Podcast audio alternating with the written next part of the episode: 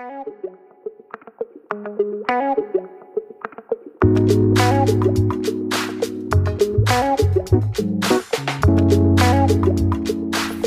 bienvenidas a Estás Conectada. Yo soy Lucy Escoto.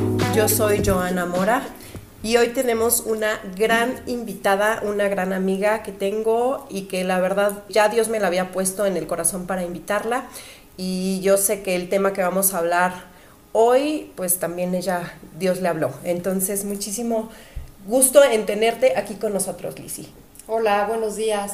Pues yo la verdad feliz, encantada, las oigo cada semana y estoy muy contenta de estar aquí. Muchas gracias por acompañarnos. Bueno, vamos a hablar hoy el tema de Rahab o Rahab. Depende como lo quieran pronunciar.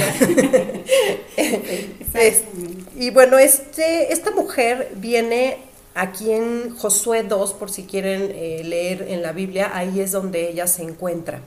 Estamos teniendo como ahorita hablando de puras mujeres, este mes vamos a hablar de puras mujeres que han impactado nuestra vida y obviamente sabemos que hay muchas más mujeres en la Biblia, pero bueno, ahorita eh, vamos a hablar sobre ella. Les voy a contar un poquito sobre la historia de Rahab y bueno, eh, Josué es un estratega nato, ¿no? Él es un estratega que quiere luchar por el pueblo de, Israel, entonces Dios ya le había dado a, Josué que vayan a ver a Jericó porque ese lugar Dios se los iba a entregar. Pero Josué, como toda un, estratega, pues entonces él lo que hace es manda a dos espías, a dos personas para que vayan a investigar sobre ese lugar. Y obviamente, pues les dice, observen todo, ¿no? Vean todo, escuchen lo que dicen, pongan ahora sí que sus ojos bien abiertos para checar todo lo que puedan y poder entonces yo hacer una mi propia estrategia, ¿no? Y también les encarga dónde están los muros, vean qué lugar, este, si hay casas, si no hay casas, si hay soldados, si no hay soldados, todo eso, fíjense. Resulta que llegan con Rahab estas personas, estos espías, ella los ayuda a esconderlos porque ya el rey se había dado cuenta que, había unos espías, entonces ella es el medio para que ellos eh, los esconda y después ella los, los, este, los saca, ¿no? Obviamente pasan en esto pues varias cosas que queremos resaltar y que queremos platicarles, pero a grandes rasgos esto, de esto es la historia de, de. Y bueno, ella era una mujer cananea que vivía en Jericó y Jericó era vecina de Sodoma. Y nosotros siempre que escuchamos a Sodoma y Gomorra, pues es como de no, o sea, esos lugares eran de perdición, donde había eh, pecados, donde había hombres que no querían escuchar a Dios y donde de verdad estaba viviendo una decadencia moral tremenda, ¿no? Entonces eran vecinos, entonces te das cuenta que Jericó pues pasaba por lo mismo. Era, era, una tierra llena de idolatría, de una cultura pagana, y ella vivía ahí. Entonces ella era parte de esta cultura, una prostituta, ella era una ramera, ¿no? Entonces sabíamos que era una mujer pecadora, era una mujer sin moral, que estaba viviendo una ruina espiritual como todos los que estaban ahí. Pero a mí lo que me llama la atención es que fue la primera persona con la que el pueblo de Israel tuvo un contacto. ¿Por qué ella? O sea, ¿por qué no pudo haber sido tal vez una familia que no fuera tan pecadora como ella, ¿no? O sea, que ella pues, se dedicaba a la prostitución y por qué Dios le escogió a ella, ¿no? Y tal vez no a otra, otro tipo de familia, otro tipo de mujer, otro tipo de, persona, o por qué no escogió tal vez a un, soldado que le podía haber dicho, ¿sabes qué? Este, nosotros hacemos esto en la noche y hacemos esto y entonces ustedes cuídense por acá. O sea, mi mente de repente vuela y dice, ¿por qué escogió a ella y no escogió a alguien tal vez más más táctico, ¿no? En, en lo militar y que dijera, le pudiera dar como más tips de vamos a hacer esto pero no, simplemente escogió a este tipo de mujer, una prostituta. Los espías cuando, cuando fueron, como yo les comentaba, yo creo que iban también con una expectativa de ver qué iban a encontrar. Iban a ver ese lugar porque no sabían cómo era por dentro, porque había unas murallas enormes, entonces no sabían cómo era por dentro, tanto cómo eran las casas, el lugar, pero también iban con una expectativa de cómo, cómo sería la gente. Y entonces Dios los manda con esta prostituta. Josué siempre los manda indagar porque él quería hacer un plan, una estrategia, pero lo más importante es que Dios ya tenía un plan hecho. Para nosotros puede sonar muy absurdo el plan como, como les estoy comentando, ¿por qué con una prostituta? Los lleva, ¿por qué los lleva con esta mujer? Y así actúa nuestro Dios. A veces nosotros tenemos en nuestra mente una estrategia, un plan y a veces Dios nada más te dice, llámale a esta persona y se va a arreglar, un asunto que tienes por años trabado. Y tú, ¿cómo le voy a hacer si nada más habla una persona? O sea, no, no puede ser. Yo ya hice, vi abogados, me moví por acá, hice por el otro lado, pero Dios te está diciendo, haz esto.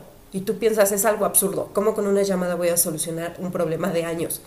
Pues así es nuestro Dios. Él usa sus propias estrategias y nosotros tenemos que cooperar en lugar de tal vez decir, no, eso no, porque a veces si no lo haces, pues entonces vas a seguir sufriendo ya no dos años, sino cuatro, seis años el mismo problema.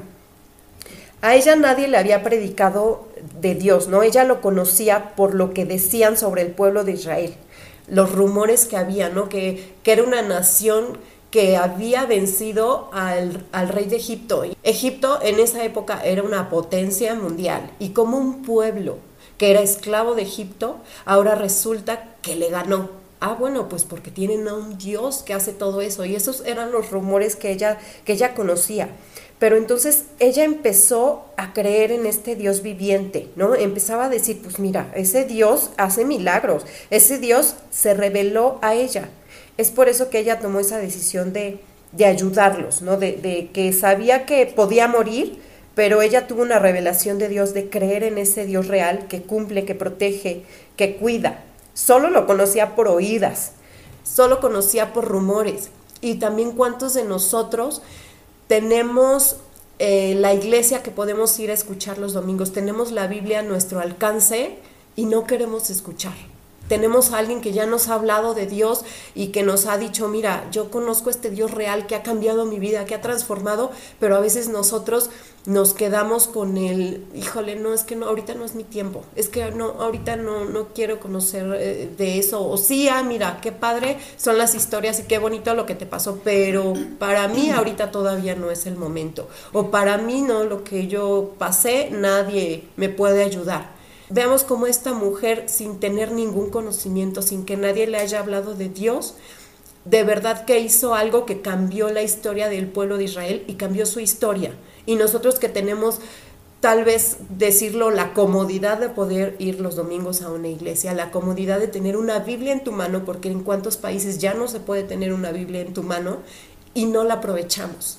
Ella veía a este Dios que hace lo imposible posible que tenía esa nación un Dios grande, pero también eh, vemos como el pueblo israelita, vemos desde Moisés que siempre, a pesar de ver milagros, siempre se quejaba, siempre era de queja, de es que no, ya no tengo lo que tenía antes, es que ya no nos da de comer esto, es que el otro. Siempre era un pueblo que se quejaba. Se dejaron de ver al Dios implacable, al Dios protector, al Dios que cumple sus promesas. Se enfrascaban en eso y yo hoy te digo, no te enfrasques, no te enfrasques, ve la grandeza de Dios, ve lo que Él hace en tu vida, no te enfrasques y te pases quejándote de tu vida, de lo que, lo que tenías hace mucho tiempo y que ahora ya no tienes.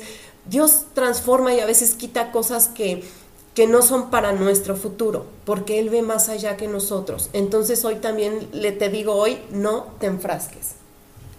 Bueno, yo lo que, lo que veo en, en esta mujer, Primero que nada veo nobleza, porque ella decide ayudar a unos extraños y decide también confiar en ellos, de que no la iban a, que no la iban a matar si los ayudaba, ¿no? Ni a ella ni a nadie de su familia. Entonces ahí veo una nobleza en ella, pero no porque conociera a los espías, porque realmente no los conocía, solamente porque sabía quién era el Dios que los respaldaba por lo poco que había escuchado, ¿no? Entonces también veo en ella una mujer que da un salto de fe, por lo poco que había escuchado de Dios, que lo que había hecho por el pueblo, por su pueblo, y ella decide dar un salto de fe. Nosotros que realmente, bueno, conocemos mucho más a Dios, ¿qué trabajo nos cuesta dar un salto de fe? O sea, realmente nos cuesta muchísimo trabajo y eso que lo conocemos mucho más, ¿no? Algo que también me, me llama mucho la atención es que los, los espías cumplen su palabra y no matan a un solo miembro de su familia. ¿Qué hubiera pasado si estos espías hubieran matado solamente a un miembro de la familia de Rab? Rab hubiera dicho, bueno, a ver, si estos espías que los respalda su Dios me fallaron, pues no ha de ser tan bueno su Dios, ¿no? Entonces también eso me llamó mucho la atención, porque nosotros que somos creyentes, que somos hijas de Dios, que somos cristianas, tenemos una responsabilidad muy grande ante el mundo porque tenemos un Dios que estamos representando. Entonces, eso también me llama muchísimo la atención, ¿no? Que a veces no, no lo pensamos, no lo pensamos mucho y no estamos muy conscientes de esa responsabilidad tan grande que tenemos. Otra cosa que me llama mucho, mucho la atención de, de Raab, o sea, de ser prostituta a ser la mamá de Salomón, bueno, qué brinco de la tierra al cielo, ¿no? Cómo Dios la recompensa, la recompensa por haber ayudado a su pueblo, la recompensa por, por haber eh, decidido confiar en Él, por haber este, hecho ese cambio en, su vida. Ella se queda con el pueblo judío, eh, se casa, hace una familia, y resulta ser la mamá de Salomón. Bueno, me parece increíble, ¿no? Cómo tenemos un Dios que, que, de verdad nada le pasa por alto y que cuando nosotros hacemos bien las cosas, Dios siempre está ahí para, para recompensarnos, para, para darnos, y aparte cosas que nuestra mente no puede imaginar siquiera. Así es, pues a mí me encanta, me, me gusta mucho leer su historia y a mí una de las cosas que más me impresiona es ella es prostituta, a eso se dedica. ¿Cómo sería su familia? Su familia no creo que haya sido muy educada, no creo que haya sido que creyera en Dios toda su familia, no. La única que había escuchado, bueno, dice que todos habían oído, porque esta, la, la historia está en Josué 2, pero dice, hemos escuchado, o sea, han escuchado de, su Dios, le dice a los espías. hemos escuchado, dice, hemos oído que Jehová hizo sacar las aguas del mar rojo. Eso lo escucharon todos, está en el versículo 10. No solamente lo escuchó Ra, lo escucharon todos. Todos oyeron los milagros que había hecho Dios al sacarlos de la tierra de Egipto. Habían escuchado de las plagas, del maná, de todas estas cosas, pero dice la única que creyó fue ella, solamente fue Raab. Entonces, porque hoy yo las animo a que crean en Dios, a que confíen en Él, porque cuando una persona de tu casa cree, toda tu casa es salva. Dios no nada más salvó a Raab. En el versículo 13, les voy a leer, les dice, ella les, les, dice a los espías, les ruego que por favor salven, me salven a mí y salven a los de mi casa. O sea, así como yo los estoy salvando a ustedes, los estoy escondiendo del rey, bueno, por favor, sálvenme. Y entonces en el versículo 13 y dice, que me salven a mí, y dice, y que salven la vida de mi padre, de mi madre, de mis hermanos, de mis hermanas, y a todo lo que es suyo, y que librares nuestras vidas de la muerte. Dios es un Dios de familias, no es un Dios de personas, no es, no es un Dios individualista, no es un Dios que solamente va a salvarte a ti y que ahí se rasquen como puedan los demás. Y después continúa y dice, este, le dicen que sí, que no se preocupe, como bien dijiste, ¿no? Cumplen con su palabra. En el versículo 12, les ruego que me juren por Jehová, que como les ha dado misericordia a ustedes, bueno, salven mi casa de mi padre, que me den una señal segura y que salven la de mis padres, de mis hermanos, de mis hermanas, todo lo que es suyo. Y entonces ellos le respondieron, todo lo que esté, todos aquellos que estén dentro de tu casa van a ser salvos. Pero si uno sale, entonces se va a morir. A veces oramos en nuestra casa y oramos por nuestros hijos, por el esposo, ¿sabes? Por los que viven ahí. Ella mandó a traer al papá, a la mamá y a toda la familia del papá. Ojalá tengan la oportunidad de leer la historia, pero no nada más fue a su familia cercana, toda la familia de su papá, a los tíos, a los primos, a todos. Cuando tú crees en Dios, cuando tú crees el milagro, cuando tú crees que se sanó una persona en el hospital y que si Dios pudo sanar a esa persona, te puede sanar a ti o puede haber sanidad en tu familia y tú crees y crees con fe y crees con esa devoción, ¿sabes que Dios te dice? Sí, Yo recompenso que tú creas en mí, yo recompenso que tú me honres a mí y no solamente voy a hacer la labor en tu vida, sino que voy a salvar a tus hijos, a tu madre, a tu padre, a toda la familia de tu padre.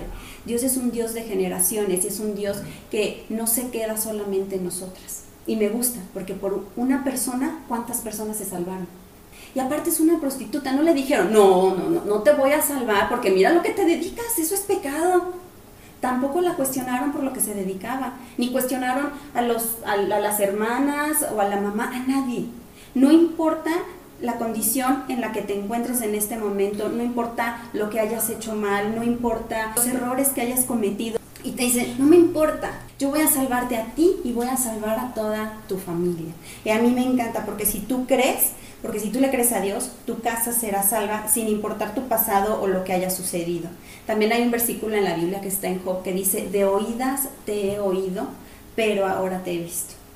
Y eso me fascina, porque Rab creyó porque oyó, no porque vio. Y a veces en nuestra vida estamos esperando ver el milagro para poder creer en Dios. Señor, es que si tú me das, entonces yo voy a creer. Si tú lo curas, entonces yo voy a ir a hacer algo. Y condicionamos a Dios por ese milagro. Si tú haces el milagro, entonces yo te creo. Y Raab, antes de ver el milagro, creyó. Tenemos que creer antes de que las cosas estén. Si tú crees en Él, Él te va a dar y te va a dar en abundancia. En ver que Dios no es un Dios individualista, que sino que es de familias. En el versículo 19 es cuando los, los espías le dicen, cualquiera que estuviere en casa contigo, cualquiera, tráete a tu amigo, tráete al vecino, cualquiera que esté en tu casa va a ser salvo. Así es que si tú eres la que crees y dices, es que mi familia no cree nadie en Dios, no te preocupes. Dios va a hacer su obra, tú no eres la redentora, tú no eres la que los va a convencer de que están mal, Dios es el que va a hacer esa labor. Pero mientras tú sigas creyendo, mientras tú sigas firme en Dios, Él se va a encargar de toda tu familia. Es lo que yo puedo ver en Raab y es lo que a mí me encanta. Otra cosa que puedo ver también en ella, bueno, les ayuda a, a los espías, los hace brincarse por el muro, pero como tú dijiste, esa confianza en quedarse tranquila, en quedarse y les dice, cuando nosotros le dicen los espías, cuando nosotros entremos a la tierra de Jericó, cuando vayamos a destruir todo, tú ata un cordón en tu ventana. Vas a poner un cordón rojo y entonces todas las personas, porque nada más eran dos espías, pero bueno, todos los israelitas que vamos a entrar así a la guerra, vamos a saber que no podemos entrar a esta casa, que esta casa está protegida, que está resguardada. Dame una señal. Y a veces Dios nos pide esa señal. Dame una señal de que tú crees en mí dame una señal. ¿Cuál es esa señal? Ponte a orar, ponte a leer su palabra, pero muéstrame, pon un cordón rojo afuera de tu casa, para que digas, esta casa le sirve a Dios, en esta casa creemos en Él. Y a veces no queremos hacer algo, queremos que Dios nos dé todo y que Dios, si Raab no pone el cordón en su casa, otra persona entra y se los echa a todos. Otro israelita llega, pero puso esa señal y esa señal hay que estarla poniendo cada rato en nuestra casa, en nuestro corazón y decir, Señor, yo te pertenezco a ti. Yo hice un trato contigo, mis hijos te pertenecen y yo le pongo un listón rojo. Bueno, eso es, ah, estoy hablando simbólicamente, no es que los están amarrando a todos, ¿eh? pero estoy hablando simbólicamente. Pon una marca sobre ellos, ora por tu familia, ora por tus hijos y dejas una oración sobre su vida y entonces están marcados para Dios. Ora por tu trabajo, ora por tu auto. El otro día me decían, es que no, no, no, Dios tiene está ocupado con, tantas cosas ¿cómo voy a orar por un lugar de estacionamiento? Ora por las cosas pequeñas. Dios no está ocupado para cada uno de nosotros. Dios tiene todo el tiempo para cada uno. Entonces pon una señal y esa señal es pon oración sobre toda tu familia. Pon una oración sobre tu hijo que no cree, sobre tu esposo que no cambia, sobre el trabajo que no te gusta. Pon oración y dile, Señor, esto te pertenece. El pacto está hecho contigo, porque es un pacto que hicimos. Y si yo lo estoy cumpliendo, Señor, yo sé que tú lo vas a cumplir. Bueno, yo quiero comentarles, está muy interesante esta historia y algo que me llama la atención es que Raab era una mujer marcada por su vida. Generalmente en, la, en esa cultura las niñas no escogían esa profesión, sino los papás las impulsaban a eso. en la cultura de ella, porque no era la cultura de Israel. Entonces, estas mujeres, desde niñas, casi de los 10 años, e- eran impulsadas por los papás y no elegían esa profesión. Entonces, algo que me llama la atención es que ella siempre recibía visitas para sexo. ¿no? Sin embargo, y no tenía amor. Y yo creo que de lo que más ella necesitaba era el amor. Y me impacta como la visita de estos este, hombres que llegaron fue realmente una visita de amor. O sea, lo que ella no tenía, lo que ella nunca tuvo, ¿no? Eso a mí me impacta mucho porque tuvo la oportunidad de ser libre de su pasado. De un pasado que ella no escogió, ¿no? De una vida que ella no escogió. Entonces a mí eso me impacta mucho porque tuvo la oportunidad de dejar el pasado atrás y como bien dijiste Lizzie, empezar una vida nueva y un destino impresionante era, e- es el que ella tenía, ¿no? O sea, toda su generación fue salva impresionantemente, ¿no? Y otra cosa que, que me llama la atención es que Dios sabía lo que ella no sabía. Que ella, eh, sí, porque así Dios nos visita. A veces Dios, recibes la visita de Dios y tú no sabes de lo que eres capaz. Sí, y para ella fue esa sorpresa, ¿no?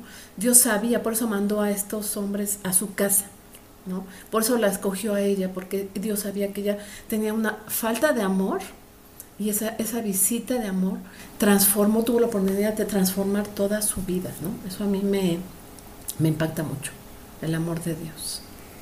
Pues vemos cómo Dios elige a Raab por simplemente por su gracia, ¿no? Dios la redime.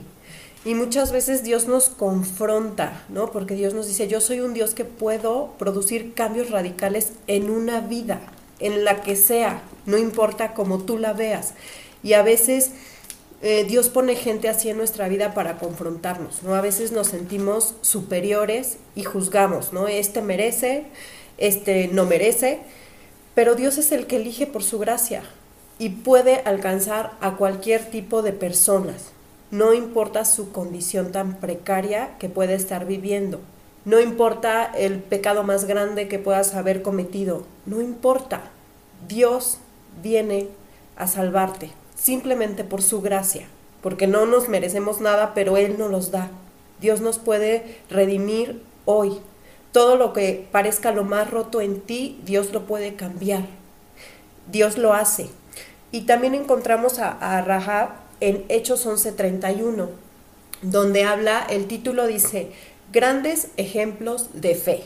Y ahí nos empieza a hablar sobre Abraham, sobre Moisés, y qué creen, ahí se encuentra Rahab. Es un gran ejemplo de fe, o sea, con estas personas que nosotros vemos como un, en un top, ¿no? De, wow, ¿no? Pues Abraham y Moisés, pues ahí también está Rahab, ¿no? Y dice, por la fe que Rahab, la prostituta, no fue destruida, y empieza a hablar.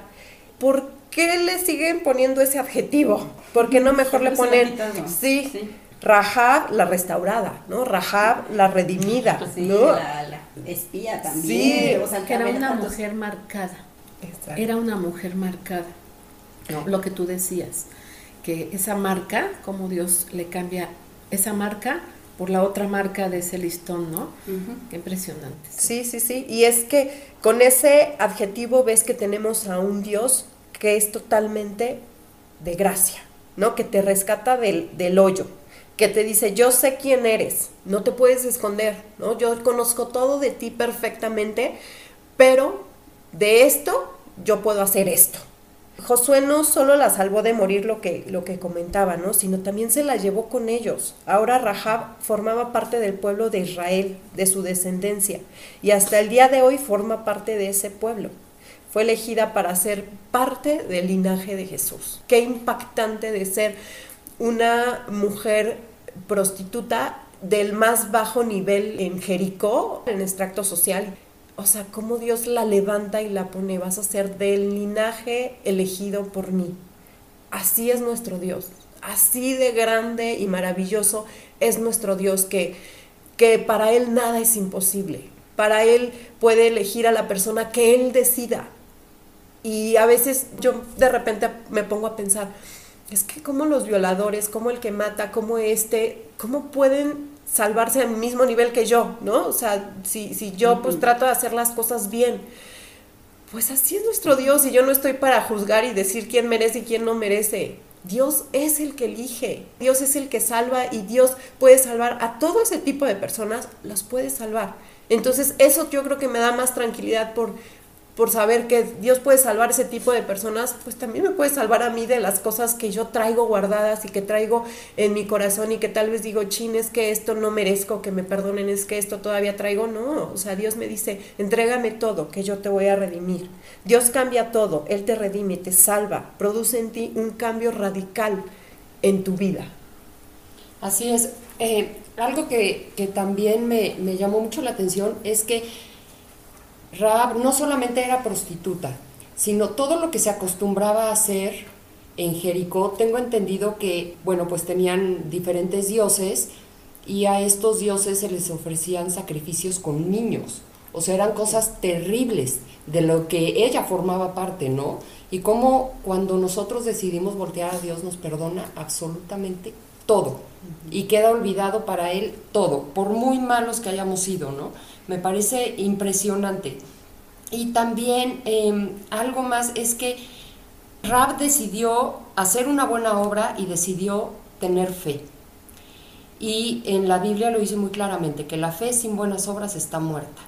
Entonces, también eso, ¿no? No solamente basta con que tengamos fe, también pues hay que poner algo más de nuestra parte, hay que hacer buenas obras, porque podemos decir, sí, yo tengo mucha fe, pero no muevo un dedo, no hago nada.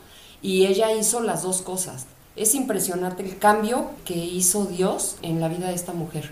Cómo nos demuestra que no importa lo bajo que, hayamos caído, lo bajo que estemos, Él nos levanta y nos recoge a todos y, como decía Joana, no importa si unos nos sentimos más buenitos que otros, para Dios no, no hay diferencia alguna. A todos nos levanta y nos abraza por igual. Ah, esa es la historia de Raab, ojalá la puedan es leer y pues a ver qué les habla Dios a ustedes en esa lectura. Muchísimas gracias por escucharnos, gracias chicas por acompañarnos. Gracias por acompañarnos. También nuestra amiga Gloria estuvo con nosotros. Lizzy, muchísimas gracias y vas a estar súper invitada para la próxima. Igual claro que, sí, feliz, muchísimas Ay, por favor, suscríbanse, este, denle like y compartan, compartan